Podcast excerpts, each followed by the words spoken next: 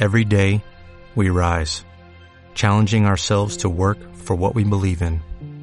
At U.S. Border Patrol, protecting our borders is more than a job, it's a calling. Agents answer the call, working together to keep our country and communities safe. If you are ready for a new mission, join U.S. Border Patrol and go beyond. Learn more at cbp.gov/careers.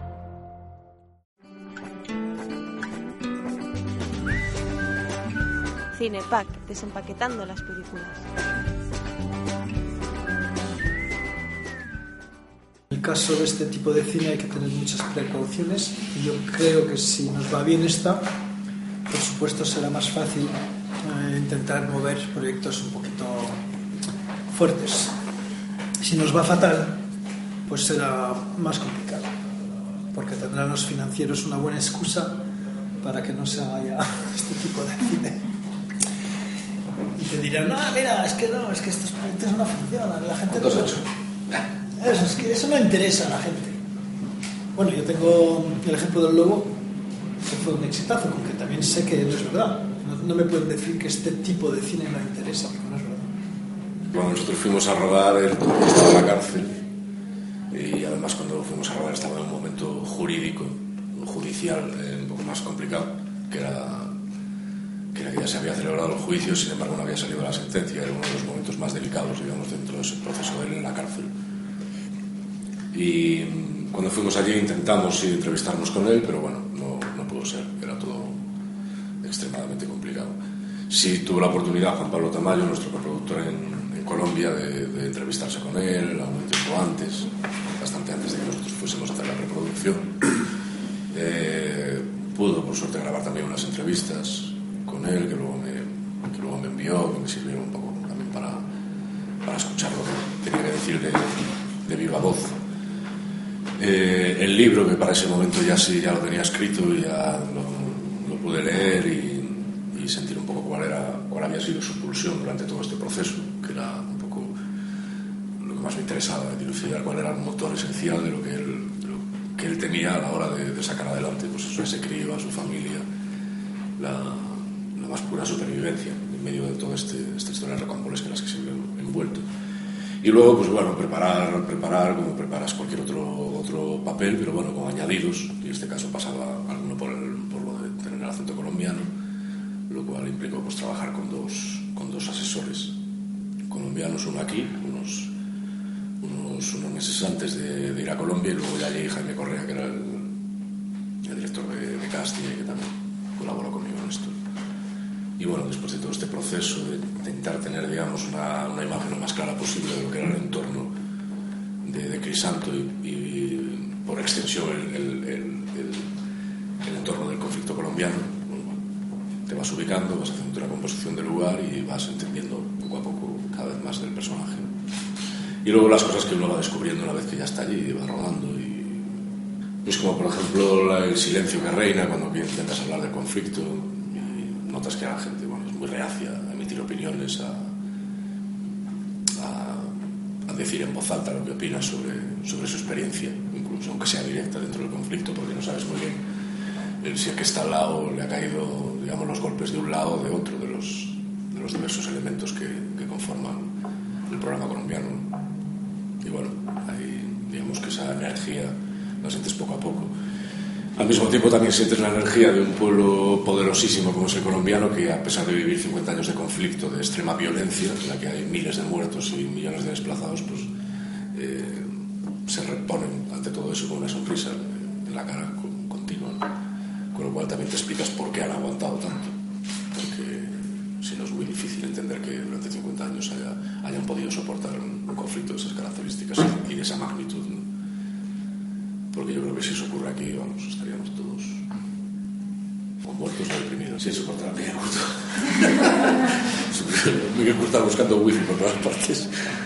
Sí, no, ha sido yo creo que de las cosas, si no más, de las más complicadas seguro, no sé si la más, pero yo creo, yo creo que sí, que probablemente esté más cerca de, de ser la cosa más complicada que eso. Sobre todo por eso, porque había que acercarse a una realidad que es, que es verdadera en, otras, en otro tipo de películas juegas, juegas mucho con la ficción, quizás está retratando realidades, pero son difíciles, o sea, son, son, son más dispersas o más difuminadas, si quieres. Eh, quizá te doy mis ojos también era una cosa muy cercana a esto, en ese sentido, ¿no? Pero no era ningún tipo en concreto, ¿no? No era ninguna persona en concreto, y aquí sí. Aquí era José Crisanto Gómez Tobar, que es un señor que existe, que, que conocemos y que, ha vivido toda esta historia en sus carnes, y eso, bueno, te carga una cierta responsabilidad. Lo conocimos ahora, cuando, ha venido a España y, lo han por fin exonerado de todos los delitos que le imputaban y ha salido de la cárcel en abril de este año. Yo tenía vídeos de él, eso sí, quiero decir, en ese sentido sí que me acompañó durante unos meses antes y durante todo el rodaje, porque tenía unos vídeos de él muy bien guardados, de entrevistas que había concedido, y fueron, bueno, la compañía que tenía de, de la persona real, pero lo poco que pude disfrutar hasta ahora. Ahora sí que ha sido el encuentro, de verdad. No sé cómo lo va a recibir, porque yo sé, yo sé lo que he querido transmitir. Luego esperemos que, que se reciba así. Y que lo que yo quería contar es que a través de la historia del caso de Crisanto, que es un, una víctima inocente de un conflicto en Colombia, pues es una es un caso emblemático de muchísimos casos de lo que ocurre hoy día por todo el mundo. Es decir, los desplazados, las víctimas, nunca se habla de esta gente, cuando son ellos a veces y muchas veces los héroes de las historias que por otra parte nos están contando. Entonces, desde este punto de vista, espero que esto va a salir como una cosa muy clara, no como un mensaje, pero porque es una palabra un poco fuerte, pero como una realidad, que eso es la vida, y que me gustaría que esto sí que, que sea bastante impactante para que el público lo tenga claro. Y yo le veo, por ejemplo, una relación muy fuerte con lo que está pasando hoy día en España, que hay mucha gente que, que está sufriendo muchísimo, muchísimo, con unos problemas enormes, y mientras tanto eh, nos están hablando de cosas que se supone nos tendrían que interesar y que no son la vida, y que no nos interesan, no interesan más que a la gente que son los responsables de lo que está pasando. Pues esta analogía la tenemos en, la historia de Crisanto. Yo creo que ahí tenemos a un, un héroe porque él fue el héroe de esta historia. Sin él se muere el niño, se mueren todos, y además de sobrevivir, como lo están haciendo muchos de nosotros hoy día, pues hace sobrevivir a su familia y a este niño. Y el resultado es que las autoridades y la gente que está organizando que todo es, que el mundo vaya así, lo echan a la cárcel. Entonces, bueno, pues yo creo que hay que meditar todos sobre este caso, porque es un caso emblemático la crisis está afectando mucho al, cine desde hace mucho tiempo. Ya no es, no es, solo, no es solo una cuestión de recortes del gobierno, quiero decir, es una cuestión del público, es una cuestión de, de que la taquilla ha ido bajando, no solo en España, sino prácticamente en todas partes del mundo. Es un problema que se ha diversificado mucho las, digamos, las fuentes de distribución y concretamente en España el problema de la piratería nos ha afectado mucho durante los últimos años. Eh,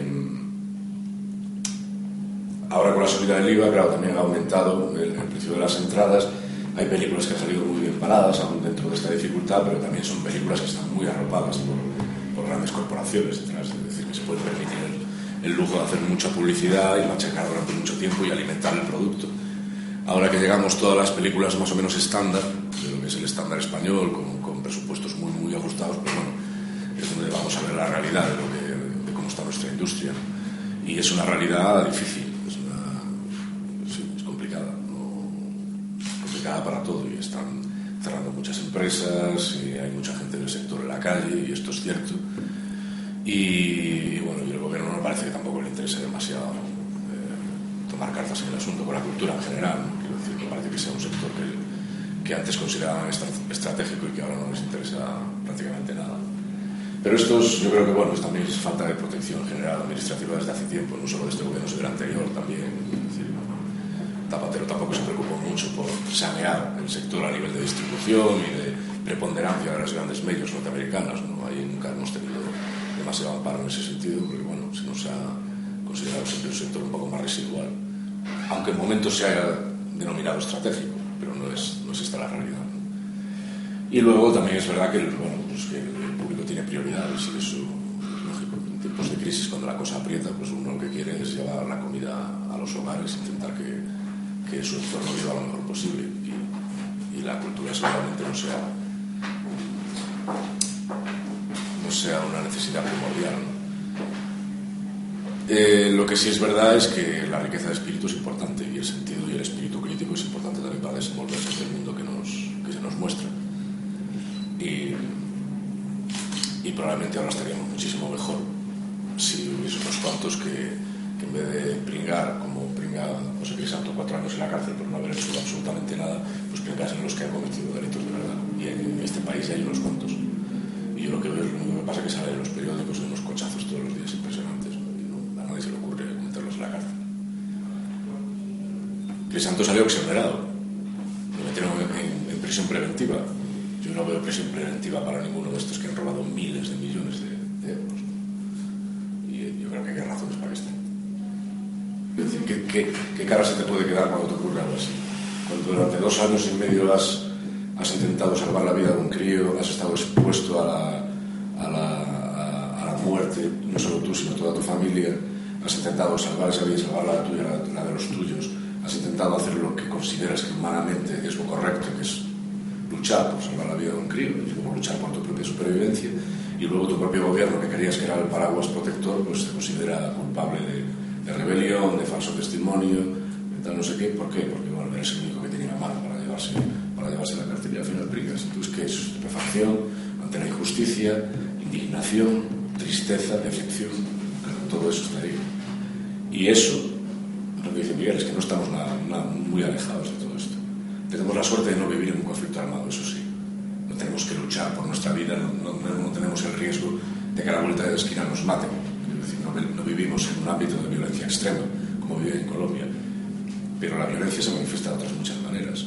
Y es muy violento que uno haya depositado sus ahorros en, un banco creyendo que ese, que ese banco le iba a proporcionar, proporcionar una seguridad a él en la vejez o a la de sus hijos, y resulta que esos señores te están robando por la cara, por la puta cara, todo lo que tenías. Eso es violencia también. Es violencia y en algunos casos muy extrema, porque estás dejando a la gente en la calle. Los desahucios y todo eso sabiendo que todo esto se lo han creado una serie de señores que les importa bledo, básicamente, todo lo que ocurra de ahí para abajo.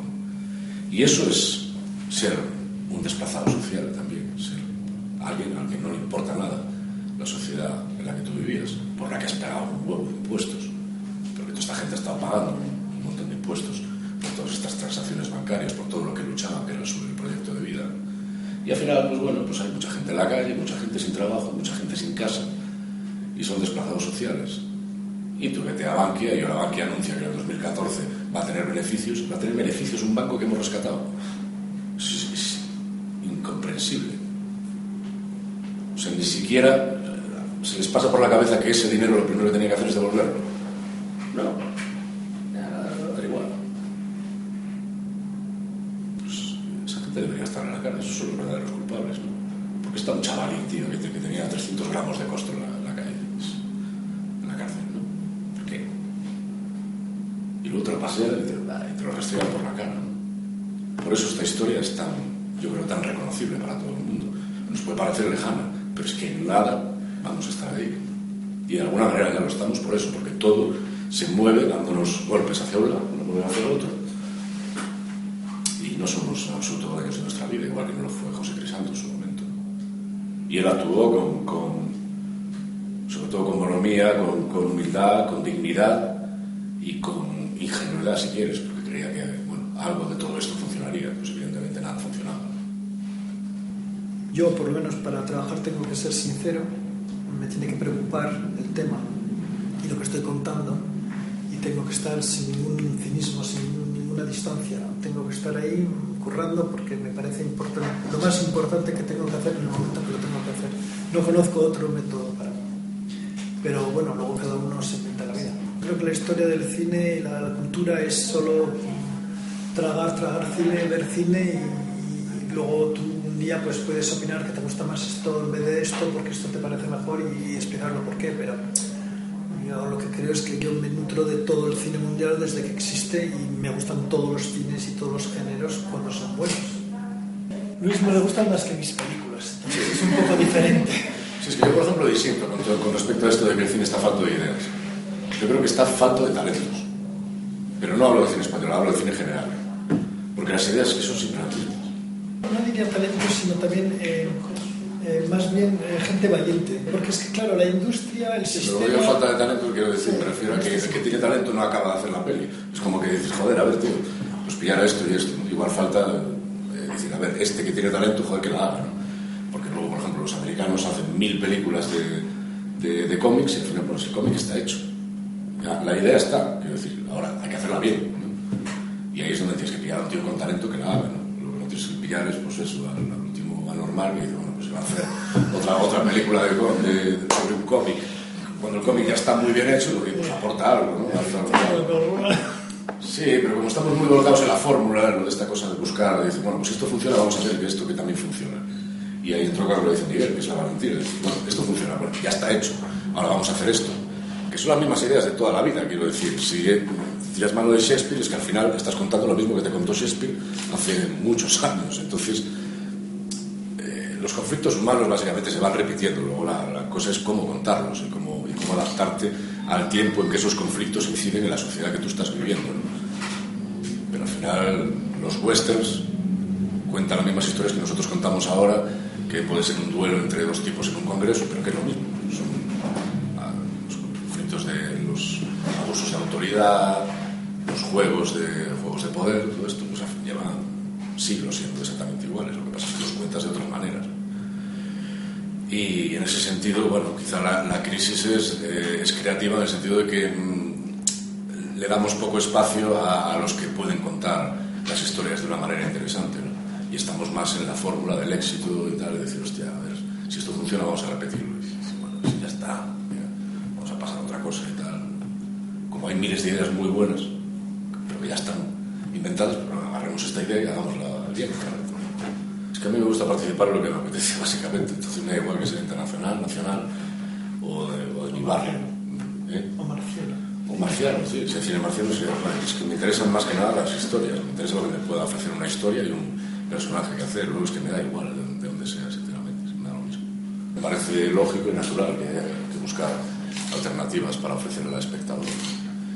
Eh, es verdad que a mí me gusta el cine, me gusta el cine en su máxima expresión, me gustan las salas, me encantaría que, todo esto funcionase, pero probablemente también esto pase por reinventarse un poco, quiero decir que ya tenemos un sistema que es un poco añejo, eso también hay que decirlo, y el que hemos tenido muy poca capacidad de adaptación con el tiempo. Igual que en otros tipos de formas culturales, igual que en teatro, igual que en el- en la música, se están readaptando continuamente, están readaptando los precios continuamente, están ofertando las cosas de una manera diferente, incluso por obra se, se adaptan los precios a lo que tú tienes para ofrecer. Creo que en el cine debería haber un poco, a mi modo de ver, esa es mi opinión, debería haber más flexibilidad en ese sentido. Es decir, que no tengas que ceñirte a un estándar que te están poniendo una empresa multinacional norteamericana que se puede permitir el lujo de marcar un estándar de precio. Pero es que al final estás compitiendo contra ellos en desventaja continuamente. Es imposible. O sea, tú si ofreces la entrada al mismo precio que, que Batman o una cosa así, es difícil que convenzas a la gente cuando le están ofreciendo un super espectáculo y que diga, vale, me cobran por el super espectáculo y por una, una película que es mucho más pequeñita me cobran lo mismo. Pues quizá ahí el público, claro, se, se lo puede pensar. Sin embargo, si tú, no digo que sea de evaluar el cine, el cine que tú haces, sino adaptarlo al público que, al que tú crees que va, que va enfocado. Igual que Pearl Jam en su momento le pusieron una denuncia a Ticketmaster porque consideraban que su- las entradas, tal como las vendía Ticketmaster, eran muy caras, muy caras para el tipo de público que ellos tenían, que era gente muy joven, que no podía permitirse pagar eso. Yo creo que quizá el cine habría que pasar por, por eso, por poder gestionarte un poco más el público hacia el que, hacia que mandas tu, obra. Y sin embargo aquí hay un monopolio muy claro al cual, al cual te tienes que ceñir y unos estándares en los que tienes que adaptarte para poder entrar en las salas y si no, no. Pero una vez más digo que es mi opinión. Cinepack, desempaquetando las películas.